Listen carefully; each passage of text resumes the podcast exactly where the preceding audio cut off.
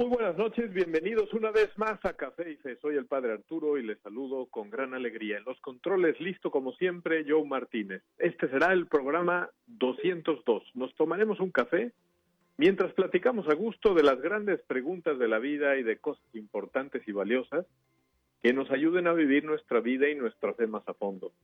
Y si el café no te gusta, ya sabes que un té, un jugo, un refresco o un vaso de agua pueden ser la solución. Estamos aquí no para que todos estemos de acuerdo en todo, sino para opinar y escuchar, intercambiar experiencias, enriquecernos mutuamente y aprender de los demás. ¿Quieres participar por teléfono? Llámanos al 844-438-8110 o por redes sociales busca la página de Facebook Café y Fe. Cuando encuentres un granito de café simpático con unos audífonos bien puestos, es que ya llegaste al programa. Este programa lo estamos haciendo desde el Instituto Cumbres Cancún en el estado de Quintana Roo. Y hoy tenemos a una invitada especial que se está conectando desde Guadalajara, así que hoy transmitiremos en un triángulo Cancún, Guadalajara, Saltillo, conectados a nuestros estudios de la primera 88.9 FM de Saltillo. Así que les voy a presentar a nuestra invitada que es Mari Carmen Guerra Arias. ¿Cómo estás, Mari Carmen? Buenas noches. ¿Qué tal? Buenas noches. Encantado de estar en el programa. Una vez más, porque no es la primera vez para ti, ya has participado en algunos programas completos y también como invitada telefónica en diversas ocasiones. Claro. Ajá. Mari Carmen, eh, pues tenemos que recordar que no es coincidencia, estos los apellidos somos hermano y hermana y hay que decir el dato importante de que eres mi hermana mayor, así que cuando se porta mal el padre Arturo le jalamos las orejas. Oye, Mari Carmen, pues eh, te estamos invitando hoy al programa porque tú eres una psicóloga educativa ya con muchos años de experiencia. Actualmente eres encargada del programa de fortalecimiento docente en la Universidad Panamericana Campus Guadalajara. También has trabajado en algunas escuelas, en algunos colegios y tienes la maestría en ciencias de la de la, de la familia. Así que pues bueno, gracias por querer participar en el programa de hoy que va a estar muy interesante, pero antes cuéntanos algo de Guadalajara, cómo, cómo está el ambiente ahí en la, en la, en la ciudad. Guadalajara está tranquilo, eh, por primera vez en la vida, este, el, las calles están vacías, no hay tráfico. La gente ha acatado bastante bien las instrucciones de nuestras autoridades y entiendo, por supuesto, el, clima para nosotros se eleva el calor, y se reirían todos los de otros estados por nuestro calor, pero ya se siente calorcito, sin embargo, el clima es de tranquilidad en general, cada quien está tratando de hacer lo que debe desde su trinchera y creo que ha funcionado bastante bien la organización de todos. Qué bueno, qué bueno. ¿Qué tan difícil es en estos días conseguir una torta ahogada calientita? todavía es todavía es posible conseguir tortas ahogadas. Muchos restaurantes han cerrado, pero los lugares de comida pueden dar servicio a domicilio o pueden eh, recibir por, por una ventanita a las personas eh, me ha tocado ir al mercado porque, porque obviamente hay que seguir comiendo, ¿no? Y he visto lugares donde hacen fila de, de dos metros, o sea, una persona, dos metros, otra persona, otra persona, pero sí están todavía vendiendo comida. Qué bien, entonces es muy buena, muy buena señal que todavía se pueda disfrutar sin demasiada dificultad una buena torta ahogada. Mari Carmen, y tu trabajo en la Universidad Panamericana, cuando decimos que tú eres encargada del, del programa de fortalecimiento docente para los profesores de humanidades, ¿exactamente en qué consiste este, esta misión tuya? Mira, la Universidad Panamericana siempre está queriendo eh, la renovación de nuestros profesores, ¿no? Que den siempre lo mejor de sí mismos y estarlos capacitando en el crecimiento docente. Entonces mi trabajo es muy bonito, me meto a todas las clases de los maestros de humanidades, son alrededor de 50, y retroalimento su docencia. Nada en la parte de contenidos, porque en eso son sabios, y en la parte docente voy retroalimentando las técnicas exitosas, eh, les voy recomendando nuevas, ellos van, van aplicándolas y luego yo ya voy viendo sus nuevas aplicaciones y, y nos vamos retando a nuevos aprendizajes, nuevos cursos, nuevas maneras de tratar a los alumnos. Justo hoy en la mañana me tocó la observación de una clase virtual, me invitaron a participar, claro, en otra modalidad completamente diferente porque no era presencial, sino cada quien desde su casa. Sin embargo, una interacción formidable, ¿eh? se ha logrado que los objetivos educativos continúen y que siga creciendo pues esta relación maestro-alumno eh, con fines académicos, por supuesto. Claro, claro. Mari Carmen, además de tu experiencia en el campo profesional y tu formación académica, también eres mamá y esposa y eres mamá de seis hijos. ¿Cómo le haces para combinar, para equilibrar todo todo esto, todo esto? Eh, desde desde pequeños hicimos hicimos eh, pacto de horarios. Cuando cuando los hijos eran pequeños, uno de los dos eh, trabajaba y el otro se quedaba a cuidar hijos. Tuvimos el grandísimo apoyo de mi mamá, que también ha sido otra madre para nuestros hijos, porque hay que decirlo, les dedicó años y felices días la abuela como como labor de mamá casi casi. Eh, hoy en día ya es mucho más fácil porque ya son grandes, sin embargo, eh, trabajo medio tiempo y el otro medio eh, entre la casa, las, las, este, pues todos los requerimientos del hogar, ¿verdad? El, cocinar, el atenderlos, platicar con ellos, estar en una etapa que ya no requieren tantos cuidados, pero sí mucha diálogo, atención, compañía, etcétera. Y nos seguimos turnando, mi marido y yo, a, las horas laborales para que para que uno vigile las cosas del hogar y el otro trabaje y podemos coordinar las horas del consultorio también por la tarde. Pues qué bien, Mari Carmen. Pues esta es nuestra invitada de lujo para el programa de hoy. Así que estamos listos. Vamos para allá.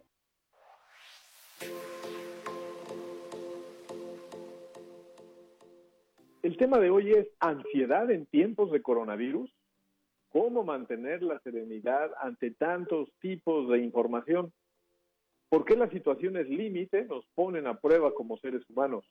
¿Cómo funciona la psicología detrás del pánico y del nerviosismo desmedido? ¿Cómo ayudarnos los unos a los otros a cruzar con serenidad las dificultades?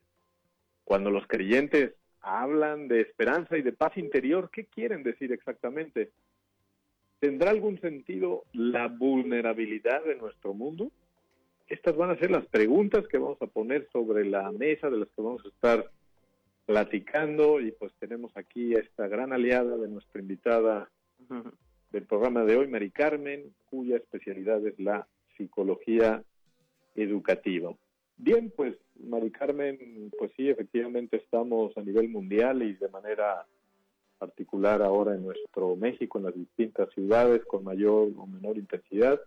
Pero pues realmente este es el, tema que está en todas en todas partes, en todas las redes sociales, en todos los medios de, comunicación, de repente fue cobrando actualidad, actualidad, actualidad y pues hoy podríamos decir que quizá el 90% de información que nos llega en estos días de los medios de comunicación pues tiene que ver con, con el coronavirus. Que está bien que estemos informados, pero efectivamente existe el otro el otro peligro de caer en una especie de ansiedad.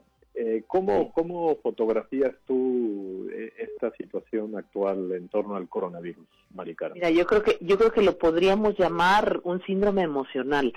Todos sabemos que las emociones son parte del ser humano, ¿verdad? El ser humano desde que desde que nace eh, no se mueve si no se conmueve, ¿verdad? Primeramente tiene esa reacción emocional y después el movimiento o acción. Eh, por algún, de alguna manera las emociones nos han protegido durante la historia de la humanidad y nos han ayudado a predisponernos a la acción o a motivarnos a una conducta concretísima, ¿no? En este caso, bien, bien lo decías, eh, el, síndrome emocional pudiera causar reacciones no tan adecuadas, ¿verdad? Voy a ir hablando de cada una de las emociones. La ansiedad en general eh, es esa tensión en el ser humano que le lleva a un estado de vigilancia, ¿no? Está atento por lo que puede ocurrir y la parte buena de la ansiedad podría ser llevarlo a investigar qué puede ocurrir, cuáles son los peligros potenciales, cuáles son los peligros supuestos. La parte negativa cuando la ansiedad aumenta de volumen, pues sí le puede causar problemas al ser humano, ¿no? Como eh, síntomas físicos, respiración alterada, el pulso cardíaco eh, bastante acelerado, sudores, temblores de manos, eh, la persona puede presentar problemas de sueño. O... Realmente detengo un momentito, es momento para hacer una pausa comercial, pero aquí seguiremos en Café y Fe hablando sobre la ansiedad en tiempos de coronavirus. Vamos a la pausa.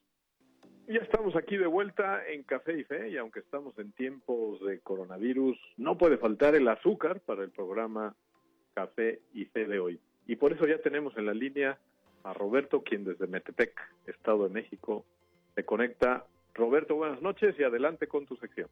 Buenas noches, gracias padre. Este, la canción de esta noche eh, se llama In the End, es decir, al final.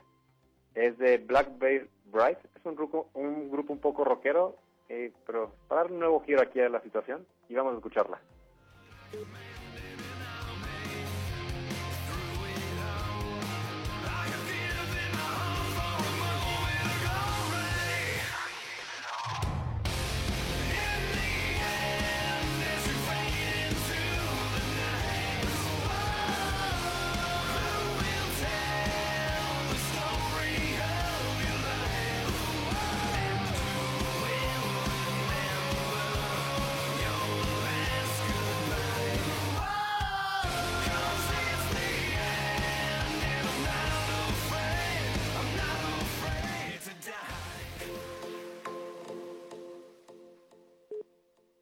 Esta canción siempre me deja con la misma duda. ¿Y al final qué? Al final cuando yo muera, ¿quién se acordará de mí? ¿Qué huella habré dejado? ¿Dónde estaré? Porque como dice la, canción, al final, mientras nos desvanecemos en la noche, ¿quién contará la historia de tu vida? ¿Y quién recordará tu último adiós? Y con estas preguntas y pensamientos, recuerdo aquel pasaje del Evangelio donde Jesús dice, no os acumuléis tesoros en la tierra, donde la polilla y la herrumbre destruyen, y donde los ladrones penetran y roban, sino acumulados, tesoros en el cielo, donde ni la polilla ni la herrumbre destruyen, y donde los ladrones no penetran ni roban. Es decir, que en vez de empeñarse en buscar riquezas materiales o de la tierra como son el dinero, el poder, la fama, deberíamos empeñarnos en buscar en tesoros del alma, que son oración, los sacramentos y el apostolado, Sí, incluso en estos momentos de cuarentena, aún se puede hacer oración. Los sacramentos quizá de forma un poco más distante y el apostolado de forma digital. Porque como dice C.S. Lewis, escritor de Narnia, todo lo que no es eterno es eternamente inútil. Eso es todo, padre. Muchas gracias, Roberto. Repite esa frase de C.S. Lewis, todo lo que es, todo lo que no es eterno es eternamente inútil. Muy bien, muchísimas gracias y seguimos en contacto y gracias por estar al pie del cañón aquí en Café y Fe martes. hasta luego. Hasta luego. Bien, Mari Carmen, eh, aquí seguimos hablando de la ansiedad en tiempos de coronavirus. Nos estabas explicando antes de la pausa las distintas, los distintos tipos de emociones, así que síguele. Sí, muy bien. Decíamos de la ansiedad, que es un estado de vigilancia, que le puede ocurrir al ser humano y que puede llevarlo a, investigar, ¿no? Por otro lado, eh, cuando el ser humano se da cuenta que es un peligro amenazante, entonces viene otra emoción que es el miedo. El miedo nos hace retirarnos ante un peligro que parece real o aparente.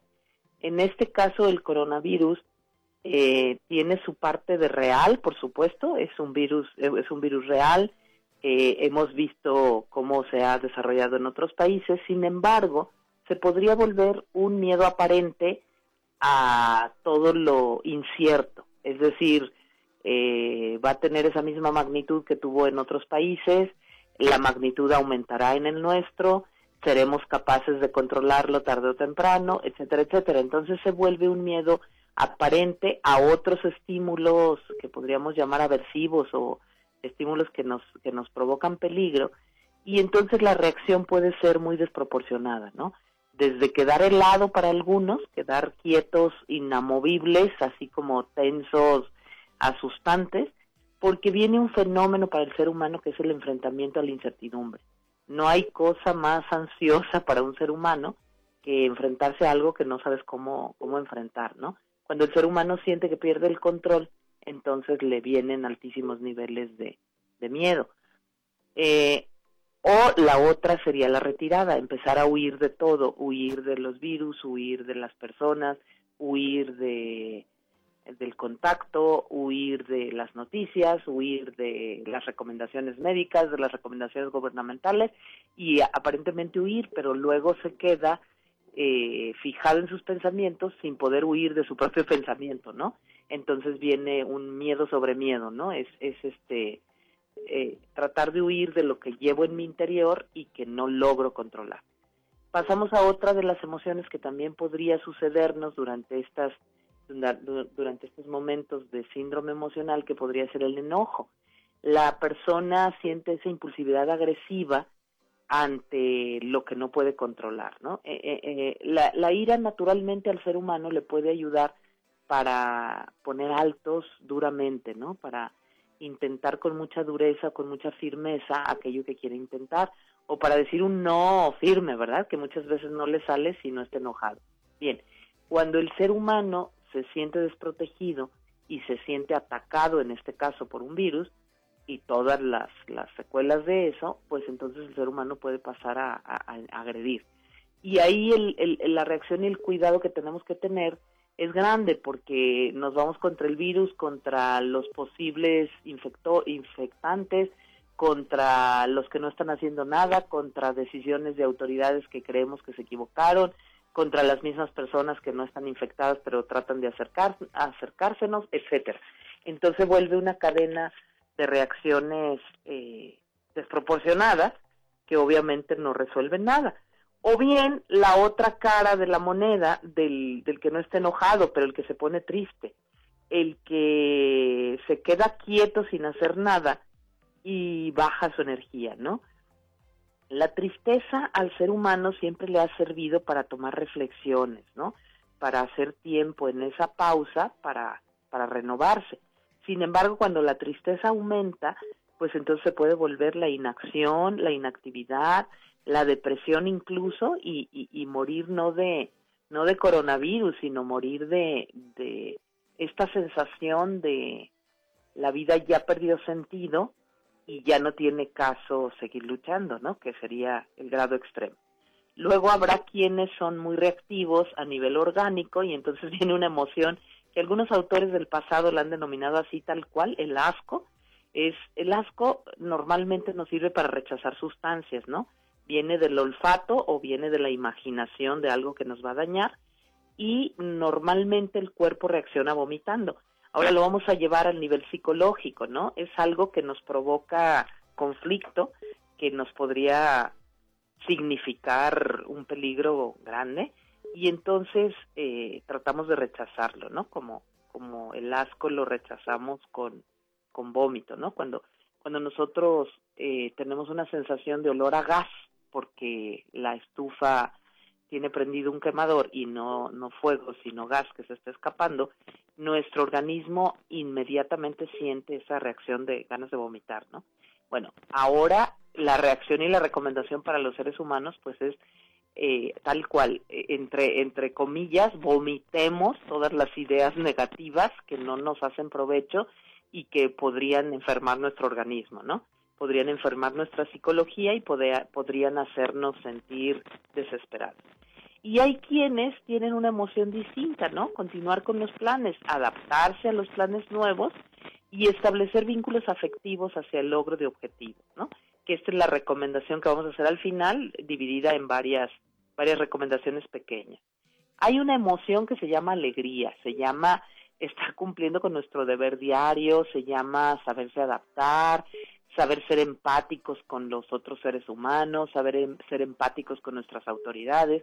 Obviamente cuando una autoridad está viendo el problema desde arriba, eh, las decisiones que se toman nosotros nunca sabemos exactamente considerando qué, qué movimientos. Entonces, algunas veces nos podrían parecer absurdas o parciales las decisiones porque no estamos viendo el contexto general en que se toman las decisiones. Por lo tanto, podríamos tender nosotros a sentir pues ese enojo del que hablamos, ese miedo de, de que no estuvieran tomando en cuenta un papel especial. Sin embargo, cuando la alegría invade nuestro ser, entonces nos ponemos productivos todos en la medida de lo posible dentro de nuestra del cuadrito que nos toca vivir a cada quien, ¿no?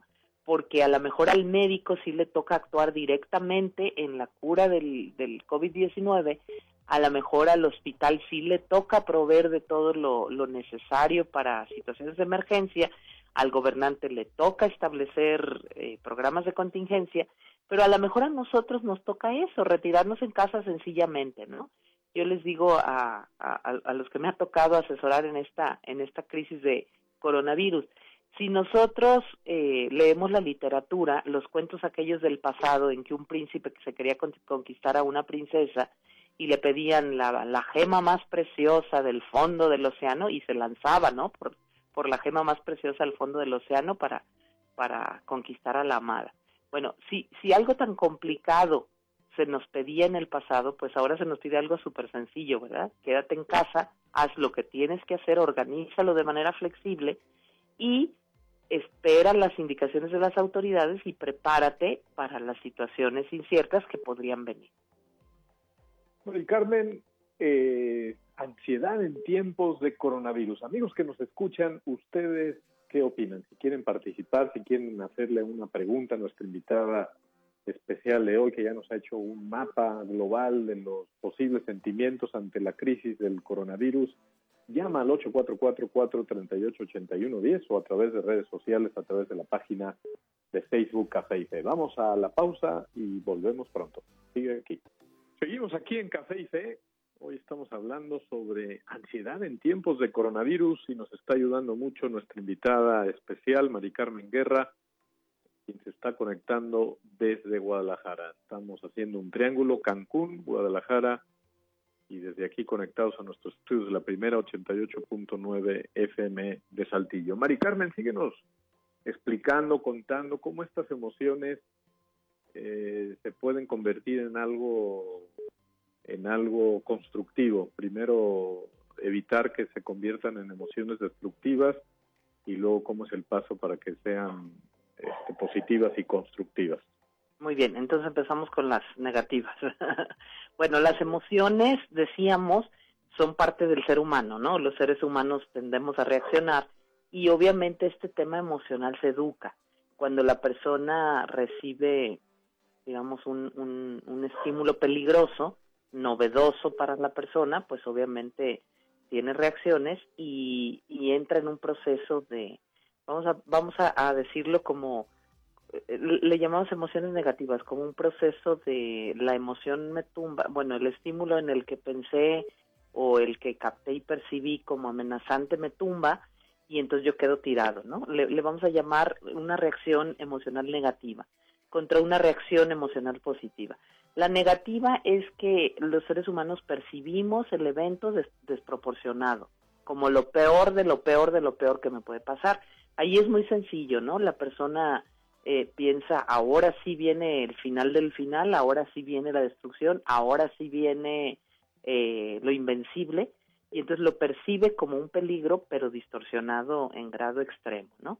Y la otra es que atiende obsesivamente al estímulo peligroso está viendo noticias todo el tiempo, alterando su sistema límbico para seguir reaccionando.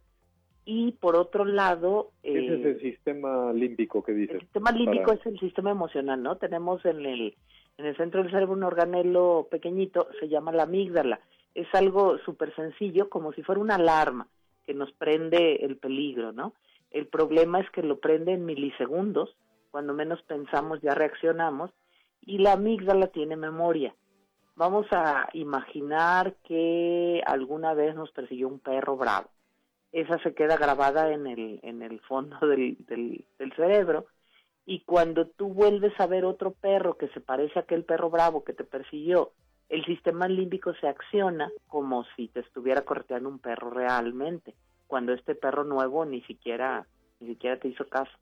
Pero el organismo reacciona. Entonces, como, como el sistema límbico tiene memoria, eh, puede encender los circuitos del peligro de manera casi inmediata y puede tener esas reacciones desproporcionadas de las que hablábamos al inicio del programa, respiración alterada, eh, alteraciones del sueño, eh, alteración del, del, ritmo del torrente sanguíneo, este, temblores, sudores, cambios de color, etcétera, etcétera.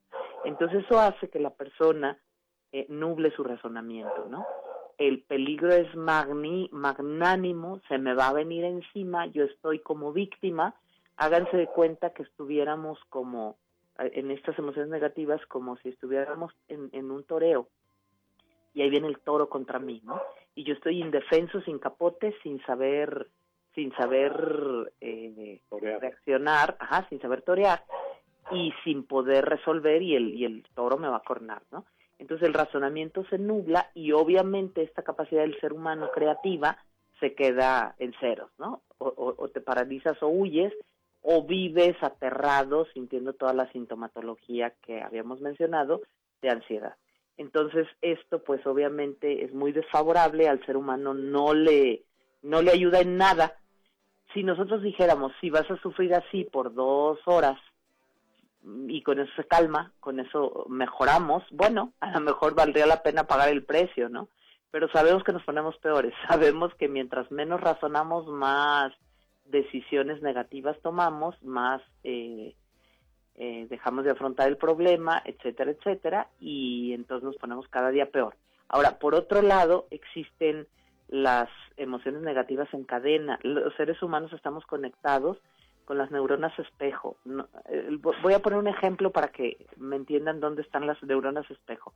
Cuando una mamá le está dando al bebé de comer, la papilla, le pide que abra la boca y le da la papilla, y otra abre la boca y le da la papilla. A la tercera, cuarta cucharada, la mamá le está abriendo la boca al mismo tiempo que el bebé, curiosamente, y te volteas a ver a la mamá y dices, bueno, ¿y por qué abre la boca la mamá? Como si se conectaran los cerebros, gracias a las neuronas que tienden a ser imitadoras de los rostros ajenos. Bueno, los rostros de miedo también se imitan, y cuando imitamos el rostro de miedo y escuchamos el tono de voz y oímos las ideas eh, de miedo que la otra persona tiene, pues inmediatamente nos contagiamos de miedo, ¿no? Y entonces se vienen estos miedos en cadena que luego provocan los grandes síndromes emocionales que se han visto en el pasado, ¿no? Por ejemplo, cuando un partido de un partido en un estadio que todo el mundo se altera y que empiezan a correr algunos eh, del miedo colectivo.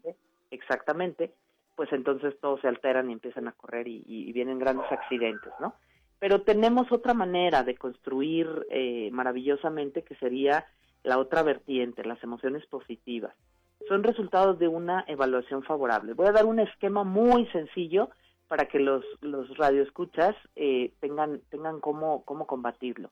Primero recibimos el peligro, después nosotros hacemos una representación mental, es decir, nos damos una idea de lo que está pasando. Ah, es agua, agua corriente que me va a llevar. Ah, es un perro bravo. Ah, es, en este caso sería, es un virus, ¿no? Este virus es este, de una cadena de ácido ribonucleico, eh, de una sola cadena, etcétera, ¿no? Ah, es de tamaño de 200 nanómetros. Ok, entonces hacemos esas representaciones con ideas que pueden ser hechas con palabras o también con imágenes. Nos imaginamos un virus picudo, así una, una, un círculo con una coronita y esa coronita con picos. Bueno, esas imágenes son las que luego producen, ya sean en ideas o en imágenes, son las que luego producen nuestras emociones y después de que las sentimos, las que mencionamos, miedo, ansiedad, ira, tristeza, asco, etcétera, luego actuamos. Entonces los seres humanos a veces nos decimos cosas como no, no tengas miedo, no te preocupes, todo está bien. Donde debemos trabajar fuertemente para que se vuelvan emociones positivas es en las ideas que nos hacemos sobre eso, ¿no? Por ejemplo, voy a dar una idea bien clara. El, virus del COVID-19 eh, mide 200 nanómetros. es un virus muy pesado, pero a metro y medio, suponiendo que una persona lo expulse por la boca al estar hablando, entonces a metro y medio no se contagia porque el virus cae automáticamente, ¿no? No es como otros virus menos pesados que se esparcen por más por más metros. Entonces, cuando tú dices, pero a 1.5 metros no se contagia, tu idea provoca el razonamiento y la creatividad. Entonces, ¿qué hago? Me retiro de la, de la persona de adelante, porque puedo, puedo evitar y hacer algo positivo. Entonces, cuando la vertiente de las emociones positivas me lleva a hacer algo, entonces me pongo un objetivo y cuando me pongo un objetivo lucho por él y cuando lucho por él la energía de mi persona va sobre sobre el objetivo y entonces trabajamos por mejorar y al día siguiente estamos mucho mejor, ¿verdad? Entonces es un es una cuestión de pasar de la vertiente negativa donde yo soy víctima, no puedo hacer nada, el toro me va a cornar, en este caso el coronavirus nos va nos va a anular como como sociedad, eh, cambiarlo con nuestros pensamientos, ¿no?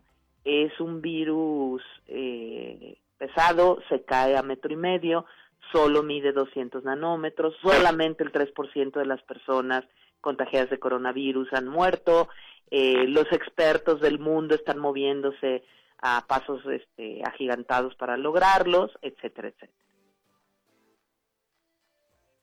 Qué bien, Mari Carmen. Amigos que nos escuchan, ¿ustedes qué opinan? Ansiedad en tiempos de coronavirus, ¿cuál es la mejor de afrontar, el mejor modo de afrontar esta situación particular que estamos enfrentando como mundo? Sigue con nosotros, vamos a la pausa y volvemos. Ya estamos aquí de vuelta con Mari Carmen, nuestra invitada del programa. Mari Carmen, tú, además de ser psicóloga, eres una mujer de fe, una mujer creyente. Eh, ayúdanos a hacer una síntesis entre, este, entre toda esta experiencia y conocimiento psicológico que tienes con el concepto de esperanza y de paz interior de los, de los, de los creyentes. Mira, yo creo que yo creo que esta es una experiencia igualmente tan humana que nos hace voltear al, al, al ser supremo, ¿verdad? A nuestro creador. Eh, cuando el ser humano se siente desesperado porque no tiene el control de la situación, porque no sabe cómo resolver, pues necesariamente recurre a la ciencia, recurre a los expertos, recurre a lo que ha sido su fuerte durante la vida pero cuando ves que los expertos, los fuertes, las autoridades están en búsqueda, en la misma búsqueda que nosotros, pues volteamos a ver a Dios, ¿verdad? Y entonces le decimos, tú que todo lo puedes, protégenos, tú que todo lo sabes, enséñanos a encontrar razones de esta situación y ayúdanos a hacer ese esa inversión, ¿no? A pasar del patológico terror a un prudente temor. Yo yo creo que no son tiempos como para estar en absoluta relajación, eh, digamos, cantando y bailando, ajá, cantando y bailando, este, porque sí hemos de estar eh, eh, atentos a las indicaciones que nos dan, pero por otro lado evitar ese patológico terror porque tenemos fe, tenemos fe que Dios nuestro creador tiene grandes planes para nosotros en las grandes en las grandes dificultades, ¿no? Hemos pasado por grandes, grandes, la, peste bubónica, la gripe española, también en, este siglo que acaba de, pasar el, el famoso SIDA, que también parecían incontrolables, ¿verdad? Por supuesto, han hecho estragos y la humanidad ha buscado cómo resolverlos, ¿no? Entonces, protégenos tú con tu poder, que nosotros sabremos leer tu voluntad atrás de las líneas de la historia, bueno, dentro de las líneas de la historia, y por otro lado, danos la paz de hacer lo que nos toca hacer con, con debido, digamos, debido, debida conciencia, creatividad, reflexión de nuestro interior, que lo que nos toque hacer lo vamos a hacer y lo vamos a hacer bien. Y creo que eso da mucha alegría, mucha tranquilidad. Reflexionemos no sobre los nos que tenemos, sino sobre, sobre todo los sí que podemos tener en este tiempo. Claro, Mari Carmen, ¿por qué crees tú que las situaciones límite como esta que estamos viviendo nos ponen a prueba como seres humanos? Yo creo que como no encontramos la llave, nos ponen así como, como, como a la espera de algo nuevo, ¿no? Son situaciones definitivamente que nos hacen surgir, sacar la creatividad, nos hacen buscarle tres vueltas, ¿no? Porque las vueltas que solíamos dar no funcionan, entonces pues es necesario hacer el cambio de mentalidad para poderlo manejar. Como que nos agarra desprevenidos con herramientas viejas y nos enseña a crear herramientas nuevas, ¿no? Herramientas psicológicas, herramientas médicas, herramientas de trato social, herramientas tecnológicas, por supuesto, para poder trabajar desde casa, etcétera, etcétera. Creo que creo que son eh, pues estos grandes eh, convertibles que el ser humano tiene para pasar de, de lo que decíamos, ¿no? De, de, un, de un patológico terror a un prudente temor. En las pausas, Mari Carmen, nos platicabas que tenías por ahí unos tips muy prácticos, muy concretos, como consejos. Si quieres eh, compartirnoslos. Con mucho gusto. A ver, mucho gusto, como queremos aterrizar en cosas muy concretas, ¿verdad? Por ejemplo, despiértate todas las mañanas, si te, si te pidieron que tu tarea fuera estar en casa, despiértate todas las mañanas con una meta que te ilusione. Busca qué, qué puedes hacer por los tuyos, qué puedes hacer por los ajenos. Por ahí me llegó una cadenita de elabora cartas, elabora mensajes para las personas que están enfermas, etcétera, etcétera, ¿verdad? Tú despiértate con esa meta que te ilusione, haz lo que estás haciendo, pero hazlo bien. Conviértete esta ocasión de, de digamos, de freno en una ocasión de fluir. Tú puedes inventar N cantidad de proyectos en casa que te pueden ayudar a fluir. Vamos pensando en temas de jardinería, cómo cultivar flores, cómo cultivar plantas. Prepárate en temas de, de cocina, prepárate en temas de organización del hogar. Eh, podemos incluso renovar, renovar nuestro, nuestro lugar de trabajo, etcétera, etcétera.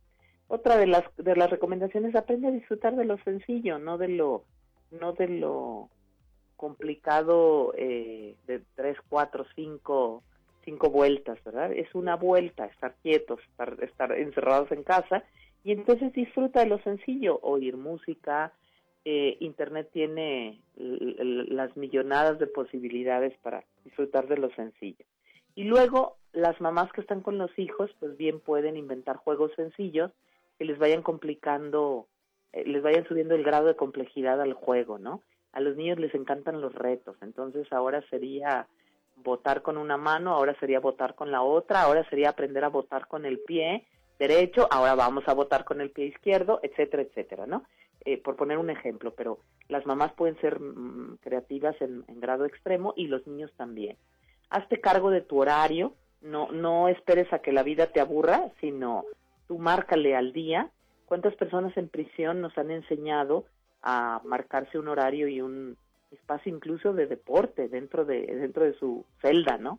Que pueden pasar años estar en la cárcel, pero crecen en lugar de en lugar de estar destruyéndose a sí mismos.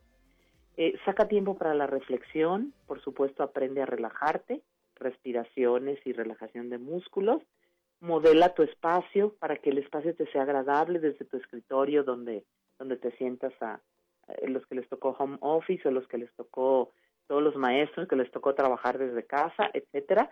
Bueno, modela tu espacio para que te sea agradable.